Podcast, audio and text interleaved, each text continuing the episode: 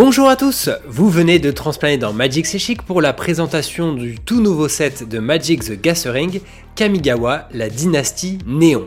Comme d'habitude, cette vidéo est en partenariat avec Magic Corporation, chez qui vous pouvez dès à présent précommander les différents produits et cartes du set. Et pour évoquer Kamigawa, pendant que Quentin écrit ardemment sur le lore, j'ai forcément fait appel au plus grand fan de cet univers d'inspiration japonaise, Leland. Salutations à tous Cette nouvelle extension constitue enfin le premier retour sur le monde de Kamigawa depuis le bloc originel de 2004. Beaucoup de nostalgie pour les uns, un monde fantastique à explorer pour les autres, mais il y a quand même un twist. Car si nous revenons sur Kamigawa, c'est plus de 1200 ans après l'histoire originelle. Et oui, les ninjas et autres tribus du plan ont grandement évolué. Leurs cités médiévales se sont métamorphosées en villes futuristes, mais certaines traditions ont néanmoins la dent dure face au progrès technologique. L'héritage du passé confronté à cette esthétique cyberpunk donne en effet lieu à des mécaniques incroyables, tandis que nous allons recroiser des figures légendaires du plan, on va vous les présenter tout à l'heure. On vous propose donc de nous accompagner pour découvrir ce set, ses produits et ses très nombreuses versions alternatives. C'est parti Alvar? Eh bien oui Liland, je crois que tu as attendu un peu trop longtemps ce moment, mais euh, attends, attends encore un peu? Bon bon, c'est, bon là? Hmm, Oui allez, c'est parti Kamigawa Neon Dynasty nous propose de revisiter ce monde modernisé alors que les designers, eux, ont offert un lifting à ses plus belles figures de proue. Les joueurs de l'époque se souviennent forcément des cinq grands dragons légendaires. Ils reviennent ici sous une nouvelle forme avec non pas un puissant effet se déclenchant à leur mort, mais un choix à faire entre deux puissants effets. En noir, Junji, 5-5 vol menace pour 5, vous propose de perdre 2 points de vie pour animer une créature non dragon depuis n'importe quel cimetière ou alors de faire défausser deux cartes et perdre 2 PV à chaque adversaire, et j'insiste sur le chaque, car comme son ancêtre Kokusho, il fera des ravages en multi. Pour le même prix, mais avec la vigilance et en 5-4, le blanc vous proposera de mettre des permanents non terrain d'un coût total de 4 directement en jeu parmi les 7 premières cartes de votre bibliothèque, à moins que vous ne préféreriez mettre deux marqueurs plus 1 plus 1 sur chacune de vos créatures et véhicules peut-être. Un coût similaire pour le vert, dont on va surtout retenir la première capacité qui tutorise trois terrains de son choix. Et oui, je n'ai pas dit trois terrains de base. Donc là, bah, faites-vous plaisir et allez chercher vos plus beaux terrains foil, biland ou je ne sais pas n'importe quel terrain animable. Mais il faut savoir qu'il peut aussi pondre un token aussi gros que votre nombre de terrains en jeu. En tant que 4-4 piétinement, le rouge Atsuchi a le mérite de coûter seulement 4 mana et je trouve que ces deux capacités sont aussi différentes que puissantes. 3 trésors pour lancer un énorme spell, ou l'équivalent de deux cartes en plus, vous aurez tout simplement l'embarras du choix. Je lui prédis un très chouette avenir en standard. Le bleu, bah c'est vrai que c'est le plus cher, puisque c'est une 6-6 vol pour 6 mana, mais pour autant ce n'est pas le moins intéressant. Assez logiquement, ces effets seront souvent décisifs, d'autant plus qu'il sera particulièrement difficile à tuer avec sa parade à 3. C'est peut-être le moins populaire de la bande, mais nous, on vous conseille de garder un œil sur lui. Mais il y a pourtant une légende qui mourra encore bien plus difficilement que ce Kerry ciel tournoyant, une légende qui fait elle aussi partie d'un cycle, mais qui n'a rien à voir avec Kamigawa. Un an après Vorinclex, c'est au tour du Phérexian bleu Jin Jitaxias de faire l'invité surprise. 5-5 pour 7, à chaque fois que l'on lance un sort d'artefact, de rituel ou d'éphémère, on le copie, mais qu'une seule fois par tour. Mais surtout inversement, quand l'adversaire lancera un premier sort d'artefact, de rituel ou d'éphémère dans le tour, pour le gérer hein, par exemple, on le contrera. Cette carte très puissante va vraiment donner des cauchemars à certains joueurs. Malgré cette apparition inopinée, revenons arpenter sereinement les douze terres de Kamigawa avec la version remixée de son cycle de terrain légendaire. Ils ne sont pas mythiques, mais rares. Et vous aurez, je peux vous l'assurer, autant envie de les ouvrir qu'un Genji Taxias. La capacité transfert leur donne désormais une seconde vie, surtout si vous en avez plusieurs exemplaires en main. Cerise sur le gâteau, il s'agit d'une capacité et non pas d'un sort. Ça veut dire que les contresorts classiques de votre adversaire ne sauront être d'aucune utilité. Et allez, prends ça, Genji Taxias. Bref, vous l'aurez compris, ces terrains sont forts. Très forts. Et il y en a un, tout particulièrement, qui risque de casser les plus vieux formats. Du moderne, en passant par le Legacy. Le nouveau Bouzelju qui pour un maximum de 2 mana détruit un artefact ou un enchantement et même un terrain non base ciblé. Le propriétaire du dit permanent pourra quand même aller chercher, en compensation, une carte de terrain avec un type de terrain de base. L'astuce, c'est que dans ces vieux formats, il y a plein de pièces surpuissantes à casser. Donc euh, pas mal pour une petite forêt. Ouais, niveau staple, on est plutôt bien là. Et le blanc colle, lui, 4 blessures à une créature attaquante ou bloqueuse pour 3, ou moins donc. Le bleu, le rouge et le noir auront un coût initial de transfert de 4, pour respectivement renvoyer un permanent non-terrain en main, créer deux jetons 1 1 color esprit avec la célérité, ou se mêler de 3 cartes avant de renvoyer une créature ou un planeswalker de son cimetière en main. Cette nouvelle édition nous propose aussi pas moins de 4 planeswalkers. Et j'avoue ne pas avoir été autant hypé par le niveau global depuis un petit moment. Kaito, bah, c'est un petit peu le petit nouveau en bleu noir, et il est spécialisé dans les jeux agro tempo. Comme tous les Planeswalkers à Tramana, il est plein de potentiel. Sa première ligne de texte lui permet de passer hors phase à la fin du tour où il est arrivé en jeu. On peut se dire à quoi ça sert En fait, ça sert à le protéger, ce qui est extrêmement important pour un Planeswalker. Le temps de poser ainsi son petit émissaire imbloquable avec son moins 2, puis espérer ensuite piocher une carte par tour avec son plus 1.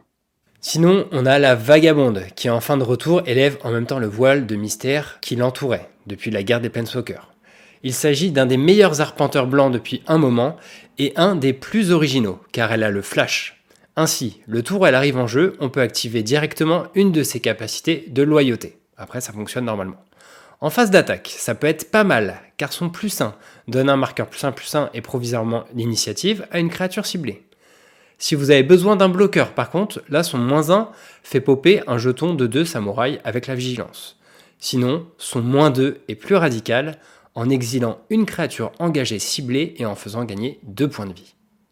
Bref, c'est idéal d'une optique autant contrôle qu'agressive. Elle a un petit peu des faux airs de Gédéon allié de Zendikar, si tu t'en souviens Alvar. Ah oui, comment l'oublier? Et ce sera, à mon avis, une des meilleures cartes du set. Le nouveau Tezzeret, bah, c'est vrai qu'il est fort aussi, mais son usage est peut-être plus réservé aux stratégies artefacts. On s'arrêtera surtout sur la grande surprise du set, notre petit chouchou Tamillo qui vient d'être parachevé chez l'ennemi. Une nouvelle mécanique est d'ailleurs teasée pour la suite, n'apparaissant par ailleurs que sur cette carte.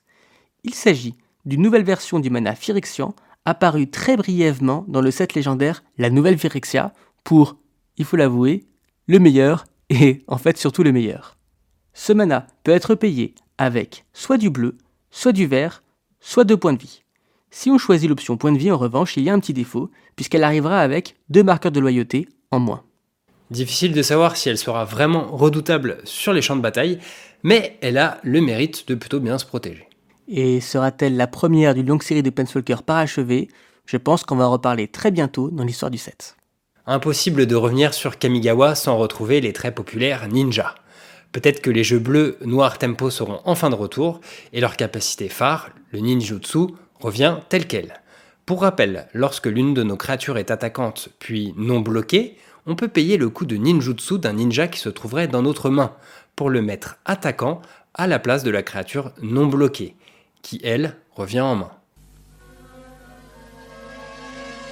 Ninja. Alors, on a plein d'excellents ninjas, comme cette Nashi légendaire qui, quand elle connecte, vous permet ensuite de jouer gratuitement une carte parmi toutes celles situées au-dessus des bibliothèques des joueurs présents à la table. Enfin, gratuitement c'est vite dit, parce que vous paierez quand même l'équivalent en point de vie de sa valeur en mana. On la devine du coup, parfaitement adaptée au jeu multijoueur. Le ninja à la paume mordante, lui, c'est une 3-3 qui coûtera 3 mana dans tous les cas, et qui va arriver avec un marqueur menace.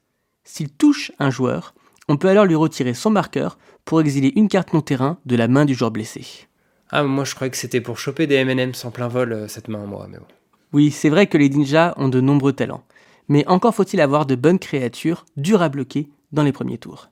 Par exemple, cette ombre aux mille visages, coûtant un mana bleu, et justement une 1-1 vol qui fera volontiers du ninjutsu à 4 plus tard aussi, pour copier à son arrivée une autre créature attaquante, le jeton arrivant lui-même, lui aussi attaquant. Ouais, c'est fort et on a vraiment tout ce qu'il faut pour faire un tribal ninja digne de ce nom, avec même un lord à 2, boostant ses frères d'armes, ninja et même gredin, et réduisant vos coups de ninjutsu de 1. On n'oubliera pas de mentionner le légendaire Saturo Umezawa, d'une famille que l'on connaît bien, qui sera la Box dans une version alternative dessinée par Yuji Inkawa, un illustrateur bien connu des fans de Metal Gear Solid. Satoru réinvente l'usage du ninjutsu puisque chaque carte de créature dans votre main aura potentiellement ninjutsu 4. On se demande bien quel énorme Praetor on pourrait jouer pour 4 mana seulement, voire en commandeur, un très gros Eldrazi. Un Eldrazi ninja, non mais... Et pourquoi pas une tortue ninja tant que tu y es?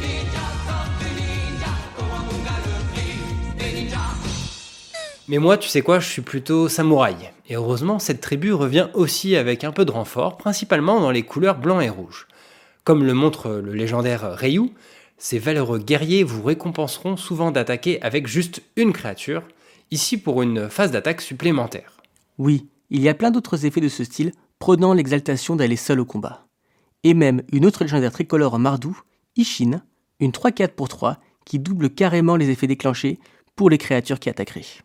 Il y a quand même un mauvais élève, hein. un gobelin samouraï légendaire de 2 pour 2, répondant au doux nom de Goro Goro. Il n'a pas l'air de vouloir attaquer seul ce quart, puisque pour un rouge, il donne la célérité à toutes vos bêtes, lui compris si besoin. Et s'il n'a vraiment pas d'amis et que vous contrôlez une créature modifiée attaquante, il peut pondre un jeton rouge 5-5 dragon vol pour 5. Vous remarquerez que modifié est un nouveau mot-clé qui désigne quelque chose de très simple. Les modifications sont les équipements et les auras que l'on contrôle, ou alors les marqueurs. Ces marqueurs peuvent être plus 1 plus 1 le plus souvent, mais ça marche avec les marqueurs de capacité, comme ceux apparus avec Ikoria et qu'on recroise parfois ici. Mais même les marqueurs moins 1 moins 1 fonctionnent d'ailleurs. Les samouraïs aiment les équipements, hein, il faut dire, mais contre toute attente, les Kodama aussi. On termine ce cycle d'arbres légendaires à qui il manquait celui représentant l'Ouest. 3-3 apporté pour 3, il donnera le piétinement à toutes vos créatures modifiées. Et à chaque fois qu'une de vos créatures modifiées blesse un joueur en combat, on cherche un terrain de base pour le poser en jeu engagé. C'est plutôt fort ça. Hein. Comme vous pouvez le percevoir à travers ce Kodama et, plus globalement, l'univers visuel du set, ce nouveau Kamigawa raconte le conflit entre tradition et modernité. Les éléments liés au passé du plan sont principalement incarnés par les enchantements et certaines légendes anciennes sont même à retrouver sur de majestueuses sagas, type très apprécié de l'ensemble des joueurs de Magic depuis leur première apparition dans Dominaria. Leur originalité ici est de se transformer en créature enchantement une fois arrivé au troisième chapitre. C'est vrai qu'il ne faut pas être très pressé de remplir le champ de bataille, mais les plus patients seront récompensés avec une multitude d'effets. Prenons par exemple cette restauration d'Eganjo, qui donnera au final, pour 3 mana, une 3-4 vigilance un esprit 1-1 à chaque fois qu'elle attaque ou qu'elle bloque.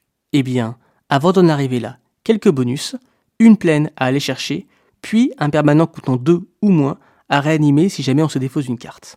Franchement, on est royal. Des effets a priori classiques en blanc, mais pas que, puisque si vous défaussez la plaine au chapitre 2, vous pouvez la ramener et ainsi ramper, en blanc.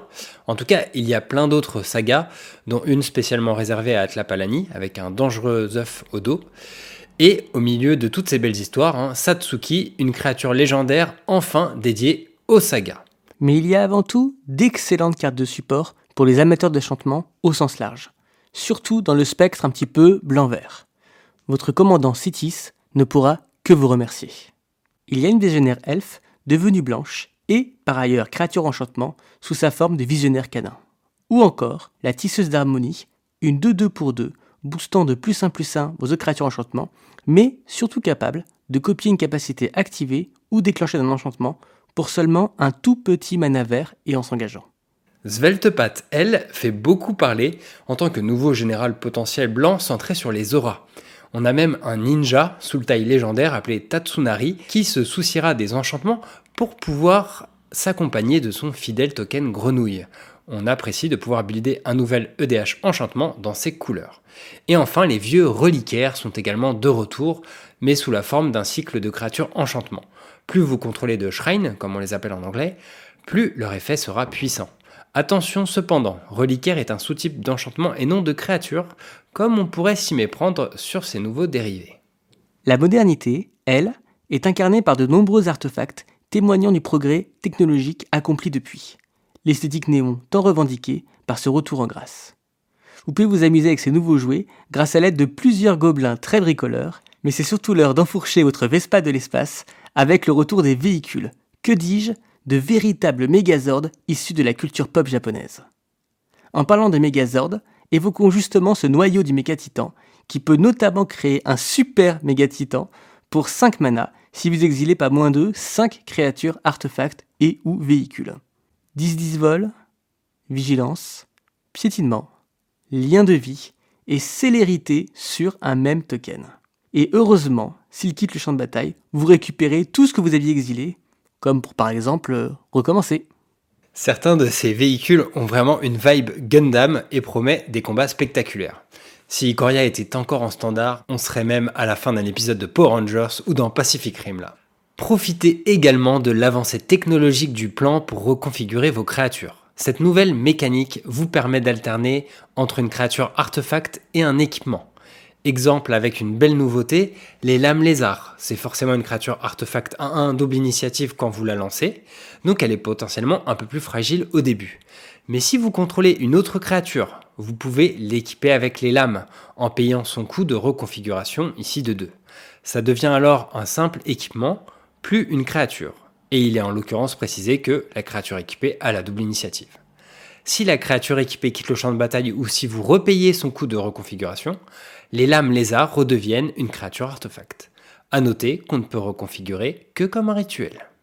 Nous, on trouve cela assez intrigant.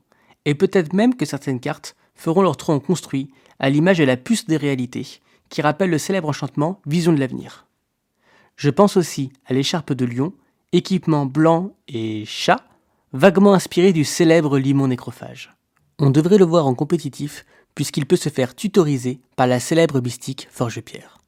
Le rituel blanc à 7, restauration brillante, ne vous demandera vraiment pas de choisir entre passé et futur lui aussi, puisque ce sont tous les enchantements et artefacts de votre cimetière que vous pourrez renvoyer en jeu. Impossible de ne pas mentionner Adieu, un rituel blanc à 6 qui vous demande de choisir l'un ou plus parmi le fait d'exiler tous les artefacts et ou toutes les créatures et ou euh, tous les enchantements et ou euh, tous les cimetières. Un gros gros sort de gestion euh, qu'on verra à coup sûr sur l'étape de commandeur si ce n'est plus. Et pour terminer ce passage en revue des meilleures cartes, on n'allait pas se quitter sans évoquer le cycle des pitch cards. Euh, rien à voir avec votre côté préféré des années 2000. Hein. Les pitch cards, c'est des cartes qui vous permettent de jouer des effets à prix réduit en exilant un certain nombre de cartes de votre main. Sur le papier, ça semble assez moyen, mais l'histoire compétitive du jeu en regorge. Ici, on mise plus particulièrement sur la marche de la lumière fantasmagorique, un removal qui exile une créature, un artefact ou un enchantement à vitesse d'éphémère. Cela attise forcément notre attention. Mais passons maintenant au traitement des cartes. Et là, je crois que c'est un gros bout, Leland. Est-ce que tu peux nous en dire un peu plus? Eh bien, Alvar, le moins que l'on puisse dire, c'est que les équipes de Wizards se sont déchaînées. Pour ne pas se perdre, on vous les a classées en plusieurs catégories. Déjà, on va commencer par les plus belles. Les illustrations alternatives sans bordure sont de retour. Alors, elles concernent principalement les dragons, les pensulkers et les terrains légendaires. Parmi les illustrateurs, on retrouvera notamment Ara Tetsuo, légende vivante parmi les mangaka et notamment auteur de Quel ne survivant en version française. Ce dernier réinterprète le Pencilker d'Ymir Kaito dans une version absolument folle. Et comment ne pas citer cette version de Tamiyo que nous aimons tant, qui est l'œuvre de Terada Katsuya, l'auteur à l'origine des premiers artworks des jeux Zelda. Ils sont trouvables dans tous les boosters. Imprégnons-nous désormais de l'univers Kamigawa avec les styles de cartes luminescent, ninja et samouraï. À chacun son propre cadre, et ils sont eux aussi trouvables dans tous les boosters. Parmi les plus rares, il y a la Phyrexian Frame. Les amateurs de Kaldheim s'en souviennent avec la version très recherchée de Vorinclex. Ici, on retrouvera des versions alternatives de Jinji Taxias, mais aussi de la pauvre Tamiyo. Elles sont trouvables dans tous les boosters. On revient au classique de l'EDH et des collectionneurs avec les styles étendus. Ils sont très appréciés de certains et vous commencez maintenant à bien les connaître. Ils sont de nouveau disponibles uniquement dans les boosters collector. Pour les méga collectionneurs, le Super Premium, aussi appelé le Foil Etched, un style qu'on a pu retrouver plus récemment dans les boosters Modern Horizon 2 et qui est trouvable là aussi que dans les boosters collector. Et on enchaîne sur maintenant la frame la plus surprenante, celle que l'on appelle la Neon Frame. Alors, elle ne concerne qu'une seule carte dans tout le set, à savoir le démon Idetsuku, et vous pouvez la trouver en quatre versions différentes qui n'ont, figurez-vous, pas toutes le même degré de rareté. Alors, pour info, la rouge sera la plus rare. Vient ensuite la verte et la bleue. Ces trois versions-là, vous les trouverez uniquement dans les boosters collector. La version jaune sera, elle, uniquement distribuée au magasin WPN en tant que carte promotionnelle. On dirait presque que tu parles d'un jeu Pokémon. On termine cette liste par l'une des plus belles choses que propose le set, les terrains Ukiyo-e Full Art. Ils sont disponibles dans tous les boosters et un tiers des boosters de draft en contiennent. Une chose est sûre, c'est que vous en aurez un foil dans chaque booster collector. L'occasion maintenant d'aborder ensemble les différents types de produits disponibles pour le set. Alors, on va commencer en faisant très simple. Pour les boosters d'extension, pas de changement vous aurez toujours 30% de chance d'avoir deux rares et 25% de chance d'ouvrir une carte issue de la liste. Pour les boosters collector, vous le savez, c'est toujours très complet. Alors, ça s'affiche actuellement, et pour faire simple, vous avez 8 slots qui sont dédiés à des communes ou à des Unco foil, un slot qui est dédié au terrain Yukio-e en premium, et maintenant on va s'intéresser aux 5 slots spécifiques qui seront dédiés soit à des rares, soit à des mythiques. Et là, vous avez de tout. Vous avez de l'illustration étendue, du sans bordure, du showcase, du premium, du néon, bref, vous avez tout. Petit point important, on retrouve une poignée de cartes exclusives dédiées uniquement aux commandeurs qui ne seront trouvables que dans les sets et collector boosters. On retrouve notamment les Myojin, les vieux Myojin du premier Kamigawa euh, revisités, donc cette fois au statut de, de rare. Mais vous avez deux belles mythiques un certain Goshintai, une créature légendaire enchantement qui est en fait un shrine et qui va être, on va dire, vraiment le général de prédilection pour cette stratégie dans les formats singleton. À côté de ça, une autre belle euh, légendaire, Yoshimaru, un chien très fidèle qui est en fait un bel hommage à Chico, mais qui donne déjà quelques sueurs froides aux joueurs de Duel Commander parce qu'on a là un nouveau partenaire à seulement un Sauf que son envie de croquette ne va pas s'arrêter là et il deviendra vite bien plus gros que son célèbre ancêtre Isamaru. Mais on a également l'habituel bundle hein, qui est toujours là, pour ceux qui voudraient des boosters tout en faisant le plein de simples terrains de base, 40 dont 20 foils. On a aussi une carte promo qui l'accompagne, hein, c'est l'invocation du désespoir, une carte très colorée qui fait piocher jusqu'à 3 cartes si l'adversaire ne peut sacrifier de créatures de Planeswalker et d'enchantement. Et une fois de plus, cette extension est accompagnée de deux packs préconstruits Commander. On a d'abord Shishiro, la lame brisée et ses tokens de deux menaces. Ce serpent et samouraï vous poussera à modifier vos créatures à l'aide d'aura et d'équipements principalement, et il s'occupera lui-même de leur donner des marqueurs plus 1 plus 1 ensuite. Pour une fois qu'un deck équipement aura ne contient pas du blanc, on apprécie franchement cette originalité. Par contre, du blanc vous en aurez un peu avec du bleu grâce à Kotori, la prodige pilote qui vient tout simplement détrôner des palas en tant que général de prédilection des decks véhicules. Elle baisse leur coût de pilotage à 2 tout en conférant lien de vie et vigilance à votre phase de combat. De quoi briller sur les circuits du commandeur multi. Voilà qui donne envie de revenir sur Kamigawa. Ça commencera dès le 11 février avec tout un week-end d'avant-première à Magic Corp. Et d'ailleurs, j'ai une petite surprise à vous dévoiler, puisque en partenariat avec la boutique Magic Corporation située à Bastille, je serai présent pour chacune de ces avant-premières du vendredi au dimanche. Battez-moi et vous gagnerez des lots bonus. Et comme si ce n'était déjà pas assez, l'un de vous pourra être mon partenaire d'avant-première lors du tournoi Troll de tête du samedi 12 février au soir. Toutes les infos sont à retrouver sur mon Twitter, Leland Palmer MTG. Et bien sûr, euh, inutile de vous préciser que votre place sera 100% offerte. Vous pouvez aussi précommander tous les produits dont on vous a parlé ou choisir à l'unité les cartes qui vous intéressent le plus dès maintenant chez Magic Corporation, sur le site internet ou directement dans la boutique à Paris. Avec Elvar, on vous retrouve très bientôt pour notre habituelle masterclass de limité. Et je t'avoue que ce format me rend particulièrement impatient. Et ouais, on a hâte et d'ici là, bonnes ouvertures, surtout euh, de ces jolis terrains hein, qui sont peut-être euh, les plus euh, magnifiques qu'on ait jamais eu, je pense, dans tout Magic. Enfin, en tout cas, je sais que beaucoup de joueurs veulent changer les terrains de leur deck pour cela.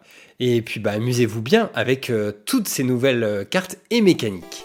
A très bientôt donc pour d'autres vidéos sur Kamigawa Neon Dynasty. À bientôt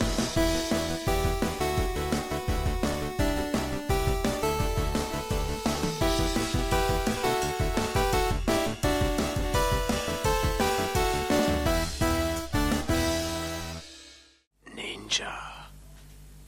Ninja. Quoi? Ninja?